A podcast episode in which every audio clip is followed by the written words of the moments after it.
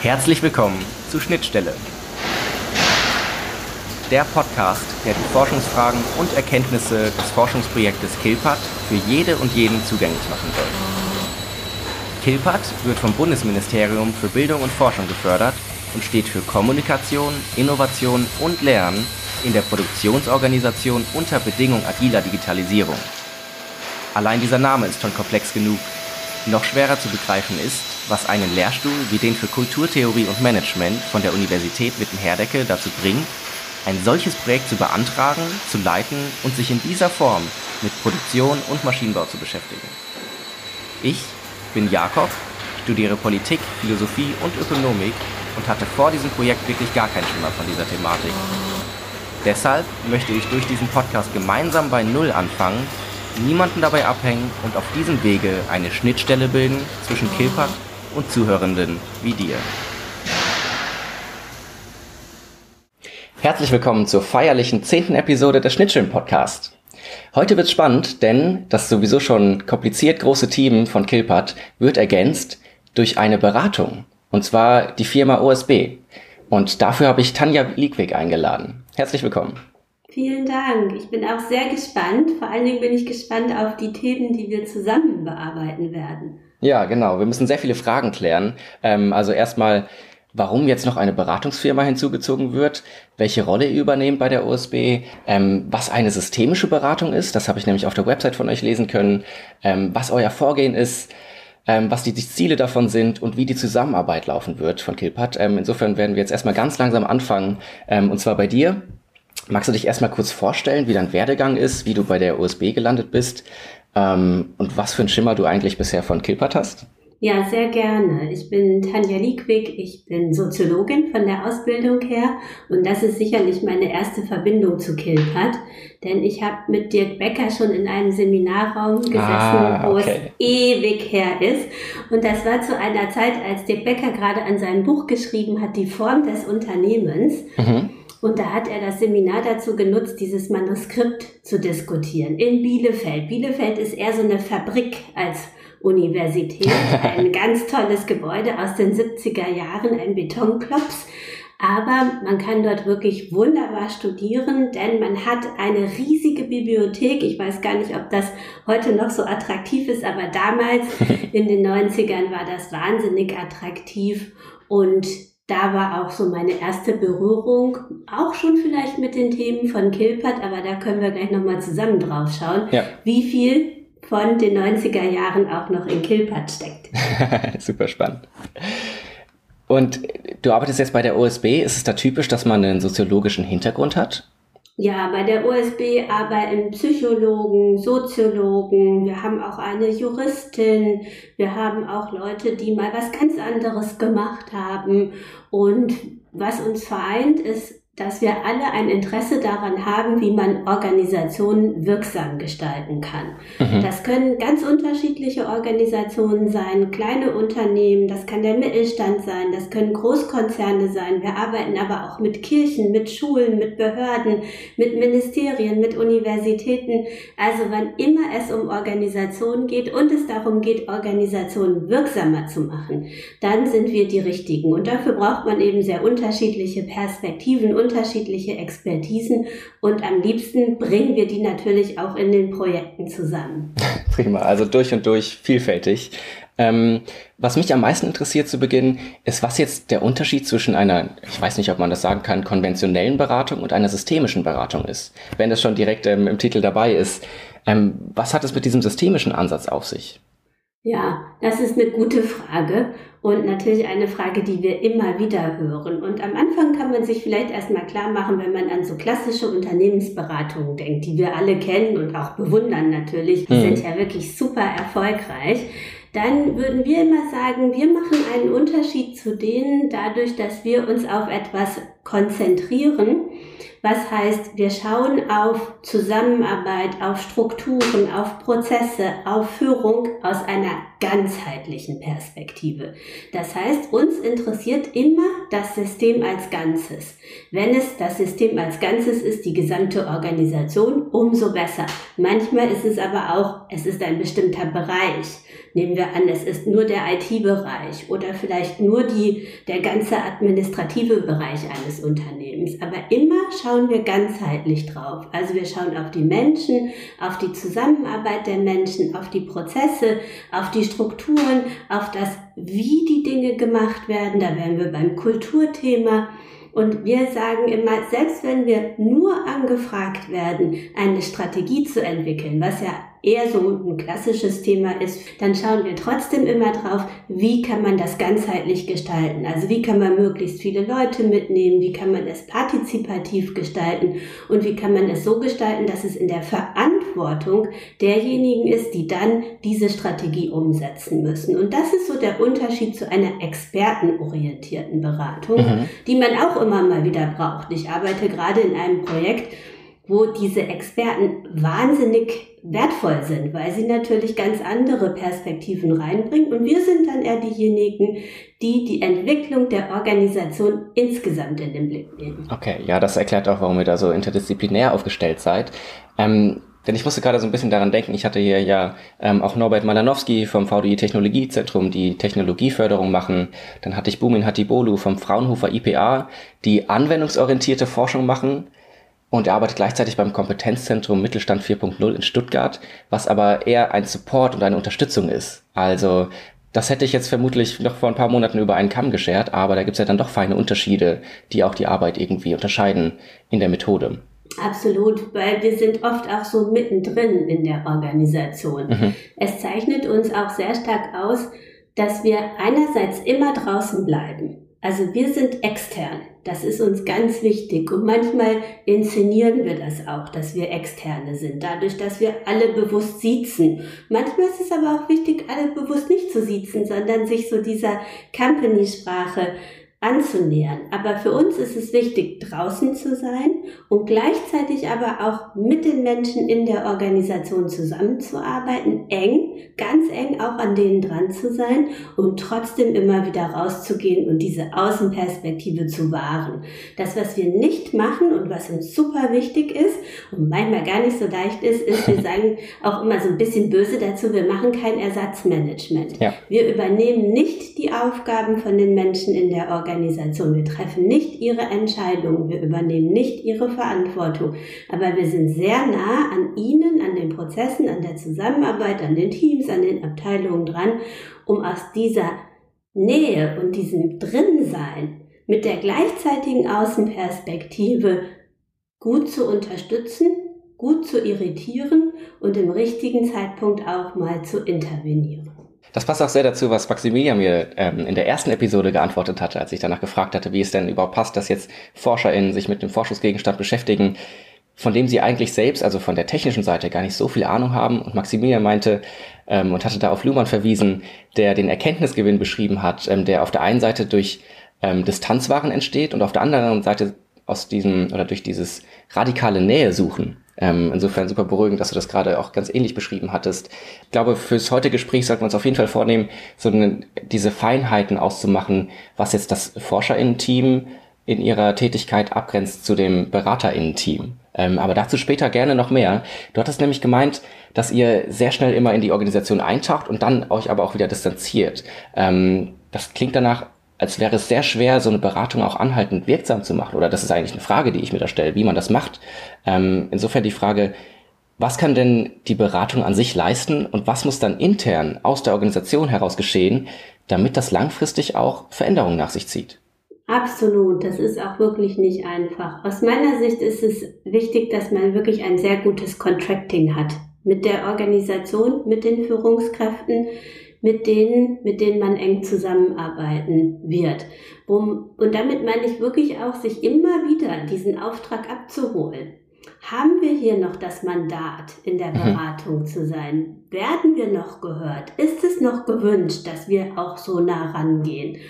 Und dieses Contracting ist für uns ein ganz, ganz wichtiger Teil schon der Beratung. Denn durch dieses Contracting findet man auch sehr gut gemeinsam heraus, wo besteht eigentlich Bedarf für die Beratung. Was genau heißt Contracting? Geht es da so um ein Resonanzgefühl? Wie wird dann die eigene Tätigkeit auch aufgenommen in der Organisation von den unterschiedlichen ja, Leuten? Ja, ich würde mal sagen, es ist sogar ein bisschen mehr als nur ein, eine Resonanz. Es ist auch wirklich so gemeinsam zu sagen, okay, dafür gibt es jetzt hier Verbindlichkeit. Sowohl von der Auftraggeberseite, die sagen, wir wollen das auch, wir sehen das als unser Ziel an, hier müssen wir besser werden, handlungsfähig werden, wie auch immer. Und wir sagen, okay, wir können uns vorstellen, so vorzugehen. Passt das? Ist das in Ordnung? Sind Sie damit einverstanden?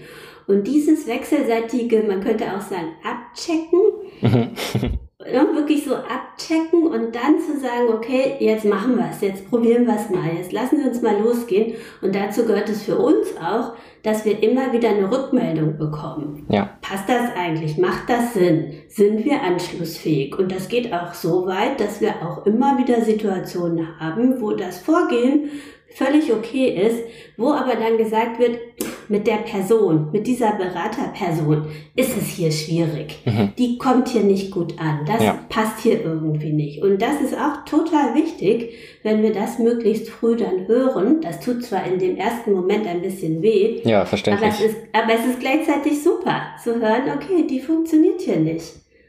Die ist zu gerade raus. Das ist zum Beispiel etwas, was ich oft dann höre. Mhm und das funktioniert hier nicht. Und, und das ist gut. Und dieses wechselseitige Abchecken, ob es funktioniert, ist ganz wichtig am Anfang, aber natürlich auch immer wieder im gesamten Prozess. Ja, ja, sehr.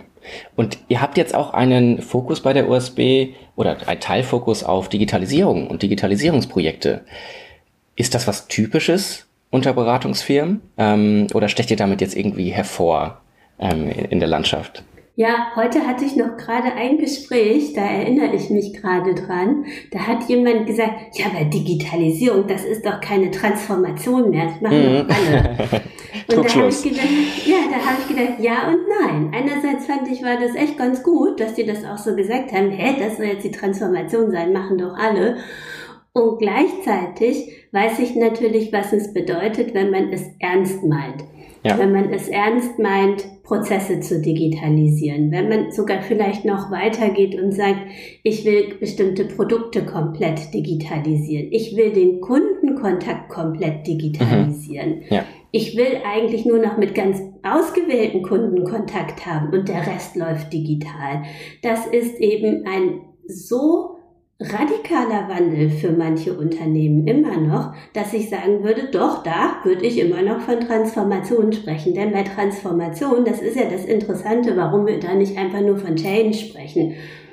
Bei Transformation haben wir es ja immer mit Prozessen zu tun, wo die Kultur, das Business, die Menschen und die Technologie das alles miteinander in eine wechselseitige Bearbeitung kommen muss, mhm. dass es wirklich erfolgreich oder wir würden wieder sagen, wirksam wird. Und wirklich das zusammenzubringen, Business, Kultur, Technologie, Menschen, du könntest auch noch sagen Strategie oben drüber, aber das so zusammenzubringen, das ist eine echte Transformation meiner Organisation. Denn das ist die Dimension, die uns jetzt ja noch gefehlt hat. Ja. Zu sagen, und was heißt das eigentlich für die Organisation? Ich muss ja ganz anders zusammenarbeiten. Ja. So ein Stichwort wie crossfunktionale Zusammenarbeit benutzt heute auch jeder. Aber was heißt das eigentlich crossfunktionale Zusammenarbeit, wenn ich wirklich durch das gesamte Unternehmen durchziehen möchte, dass wir an einer Customer Journey arbeiten, dass wir wirklich end-to-end -End arbeiten, dass wir sagen wir auch gerne data-driven sind. Was heißt das dann eigentlich für die Organisation? Wie muss ich dann Strukturen, Prozesse, Abläufe, Zusammenarbeit gestalten? Und welches Mindset, welche Kultur brauchen wir dafür? Und welche Skills brauchen meine Leute? Und was heißt das dann wiederum für mein Business? Wann ist mein Business so weit, dass das wirklich funktioniert? Und diese Dimensionen gleichzeitig in die Bearbeitung zu bringen, das ist für mich Transformation. Getriggert ja. durch die Technologie, getriggert durch die Möglichkeiten, die mit der Technologie heute ja auch wirklich vorhanden sind. Aber wenn ich das organisational wirksam werden lassen möchte, dann brauche ich natürlich noch sehr viel mehr als einen gut funktionierenden Algorithmus. Ja, selbstverständlich. Nee, sehr gut gesagt. Also ich würde auch behaupten, wenn man schon nicht die Digitalisierung an sich als Transformation identifizieren will, dann wird sie es spätestens, wenn man bemerkt, dass sie die kompletten Arbeitsabläufe und das Arbeitsumfeld eigentlich umkrempelt. Ähm, und Tanja, wie ist das? Kommen Leute mit einem expliziten Problem zu euch? Auf dessen hin sie beraten werden wollen? Oder ähm, sucht man euch auf und identifiziert dann erst eigentlich die Probleme, die man dann behandeln will? Oder äh, meidet ihr den Begriff Probleme? Denn ich kenne mich jetzt gar nicht damit aus, wie, wie da die, die Arbeitsweise ist, aber das äh, finde ich super wichtig, ähm, jetzt zu erfahren. Ja, also mein Freund, der sagt immer, du sprichst ja nur mit Menschen, die Probleme haben. Und wenn mhm. die keine Probleme hätten, dann würden sie dir ja auch kein Geld bezahlen. ja, also das ist dieses... Mhm. Beratungsparadox kann man ja eigentlich genau, sagen. Das stimmt schon auch. Also ich finde, das, das ist schon auch immer wieder richtig. Und in der Regel kommen die Leute zu uns und sagen, es nicht, wir haben ein Problem, sondern etwas funktioniert nicht. Oder mhm. wir wissen nicht, wie man es machen kann. Oder auch die Frage, wir wissen, wir wollen irgendwo hin und wissen nicht, wie wir da hinkommen. Also das kommt immer sehr darauf an, mit welchem Anliegen jetzt auch die Führungskräfte auf uns zukommen. Aber natürlich könnte man sagen, ja, sie haben ein Problem. Dass das, das, dass das dann auch das Problem ist, was wir gemeinsam bearbeiten, das muss nicht unbedingt ja. sein. Sondern es kann sein, sie sagen, hey, ich merke, hier funktioniert das und das nicht. Und dann stellen wir fest, nach so einer Phase, wo wir uns das zusammen angeschaut haben, ja, aber man müsste hier ansetzen. Und in dem vielleicht ersten Gespräch war noch die Idee, man muss hier ansetzen. Und das ist eben auch so etwas, wo wir sagen, letztlich ist Beratung, so wie wir sie verstehen, immer etwas Gemeinsames mit dem Kunden, mit dem Auftraggeber. Und das ist auch ein Verständnis von systemisch. Und oft merken wir, dass wir dafür auch erstmal so ein bisschen den Boden bereiten müssen. Mhm. Wenn wir es jetzt mit Führungskräften zu tun haben, die sehr stark eine expertenorientierte Beratung gewohnt sind. Ja. Dann sind die eben auch eine andere Zusammenarbeit mit der Beratung gewohnt. Dann sind die es gewohnt zu sagen, hey, wir brauchen das und die Beratung liefert ihnen das. Und wir würden immer sagen, okay, Sie brauchen das, aber lassen Sie es uns zusammen entwickeln. Ja. Weil nur dann wird es nachhaltig wirksam. Und das hat ja auch damit zu tun, dass wir für andere Themen dann geholt werden. Aber natürlich kann ich meine Führungs- Arbeit, meine eigene Führungsarbeit nicht dadurch weiterentwickeln, dass ich gute Analysen bekomme oder gute Charts bekomme oder ein Benchmarking bekomme, sondern meine eigene Führungsarbeit kann ich leider, leider, leider nur dadurch weiterentwickeln, indem ich mein Verhalten verändere, indem ich mein Verhalten reflektiere, indem ich höre, wie mein Verhalten wirkt. Und da ist eben auch wieder so dieser Punkt, ja, die Leute haben Themen, die Leute sehen Themen in ihrer Organisation und lassen sich dann darauf ein, mit uns gemeinsam diese Themen zu bearbeiten. Was mich noch sehr interessiert ist, was deine Erfahrung dazu angeht, ähm, in der Beratung von Kleinunternehmen oder dem Mittelstand im Vergleich zu größeren Unternehmen. Ähm, ob da die Arbeitsweise irgendwie stark abweicht oder ob ähm, KMUs irgendwie leichter zu beraten sind, weil ihnen mehr Flexibilität nachgesagt wird oder weil da oft eine direktere Kommunikation herrscht, ähm, was zumindest mir im Podcast jetzt gespiegelt wurde. Ich muss da jetzt gerade an Herrn Neumann denken von SAA, der meinte, dass sie sehr oft diese kleinen Brände löschen, ähm, weil oft im operationalen Geschäft was dazwischen kommt und man sich dann sehr spontan ähm, mit bestimmten Sachen auseinandersetzen muss oder Probleme lösen muss. Ähm, deswegen komme ich jetzt gerade drauf, dass ich da mehr Flexibilität ähm, unterstelle. Ähm, hast du da Erfahrung mit gesammelt oder kannst du da was zu sagen? Mm, sehr gerne. Also aus meiner Sicht ist mm, die Arbeit mit so KMUs, gerade auch mit kleineren KMUs, deswegen so spannend, weil man oft das Gefühl hat, in jedem Kontakt hat man mit dem ganzen Unternehmen zu tun. Und ich erkläre auch gleich, was ich damit meine. Insbesondere wenn man sich jetzt überlegt und man hat auf der anderen Seite mit einem Konzern zu tun, dann merkt man einfach, dass man mit einem Konzern immer so mh, mm, punktuell zu tun hat. Und wenn man im KMU mit Leuten arbeitet, dann finde ich, hat man ganz stark diesen Eindruck, wow, ich habe hier gerade ein Bild vom ganzen Unternehmen. Die sprechen fürs ganze Unternehmen. Die kennen auch das ganze Unternehmen. Die kennen auch jeden, der da arbeitet, manchmal ja sogar noch. Aber ich habe so ganz oft das Gefühl, es ist näher dran. Es ist hands-on. Es ist mhm. viel stärker so nicht nur denken, hier ist meine, mein Ausschnitt und ich bin für meinen Ausschnitt zuständig, sondern das ist ja auch so, okay, wenn jetzt irgendwie der Rasen gesprengt werden muss, sage ich jetzt, zur Not, zur Not macht man es dann halt auch, weil der Rasen von dem Unternehmen gesprengt ja. werden muss.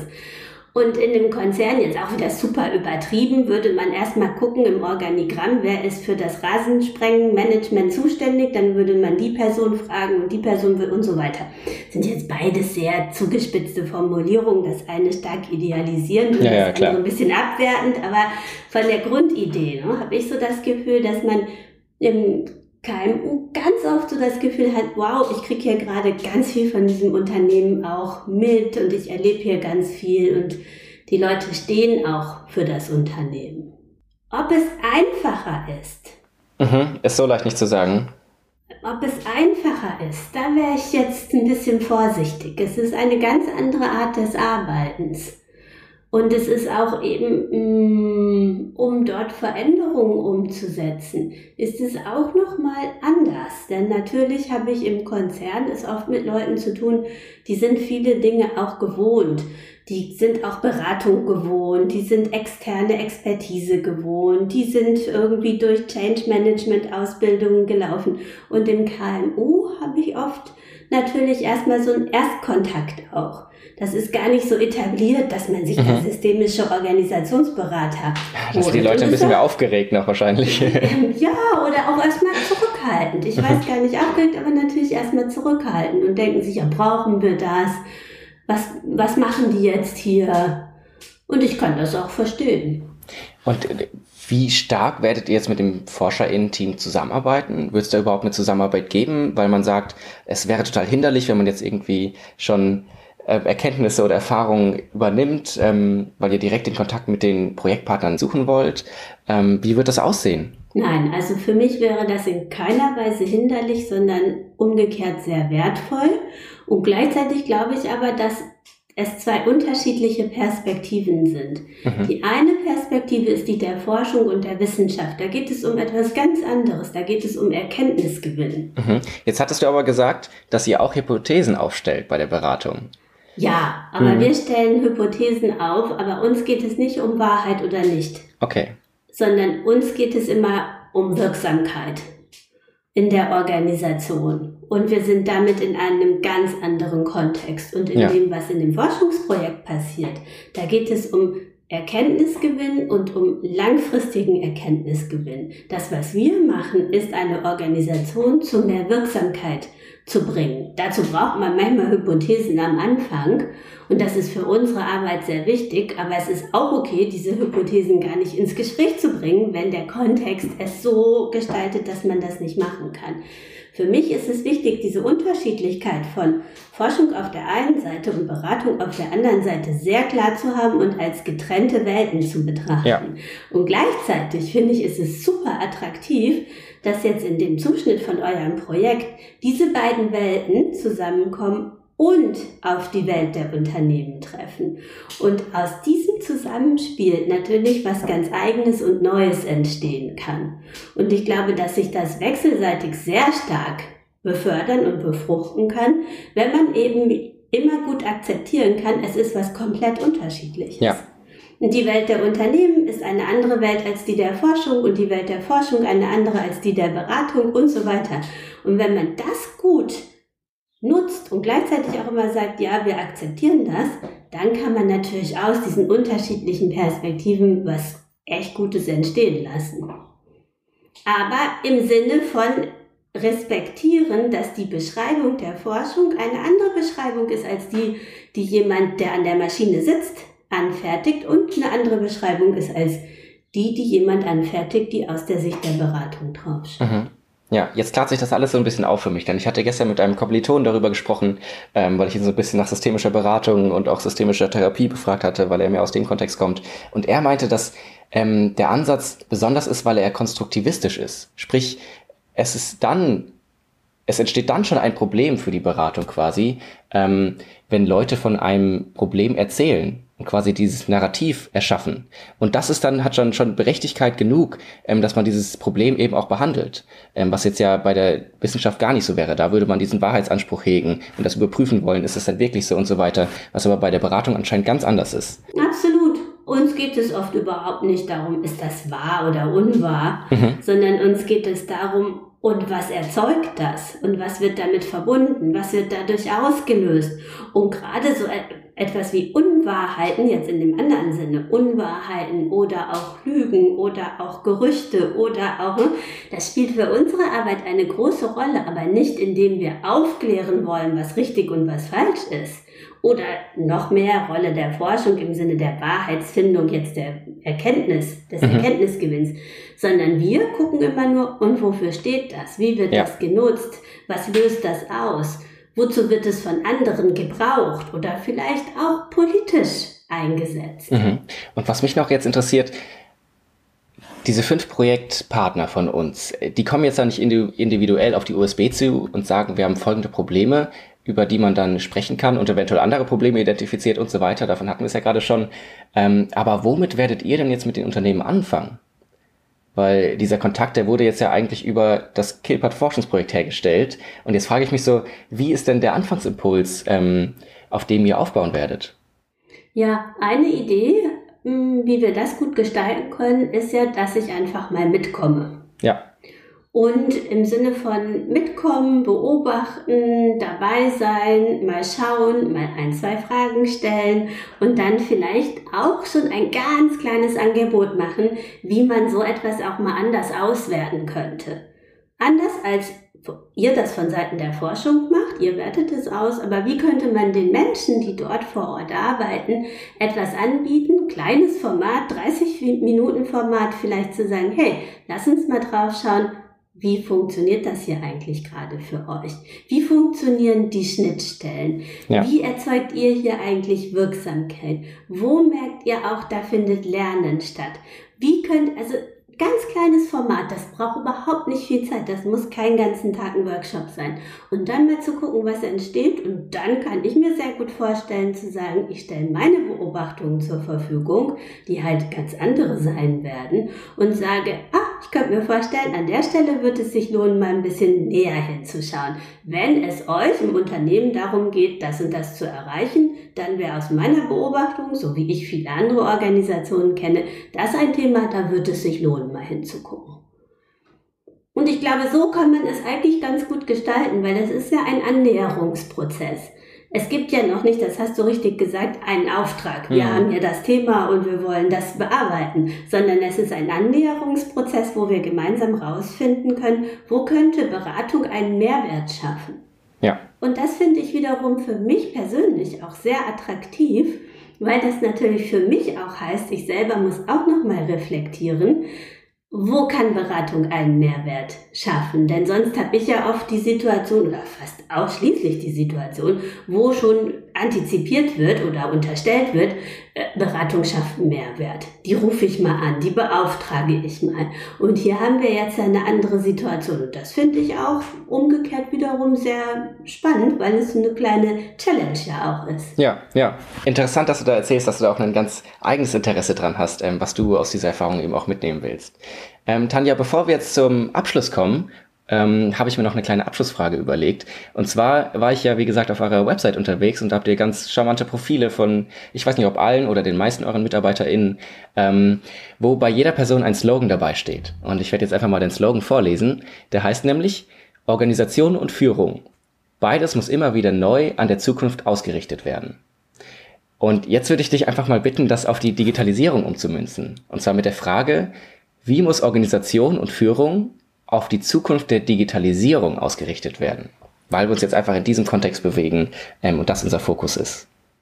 Ja, also da könnten wir jetzt eigentlich die nächsten Stunden drüber sprechen. Dann gibt es ja vielleicht eine Episode 2, wer weiß.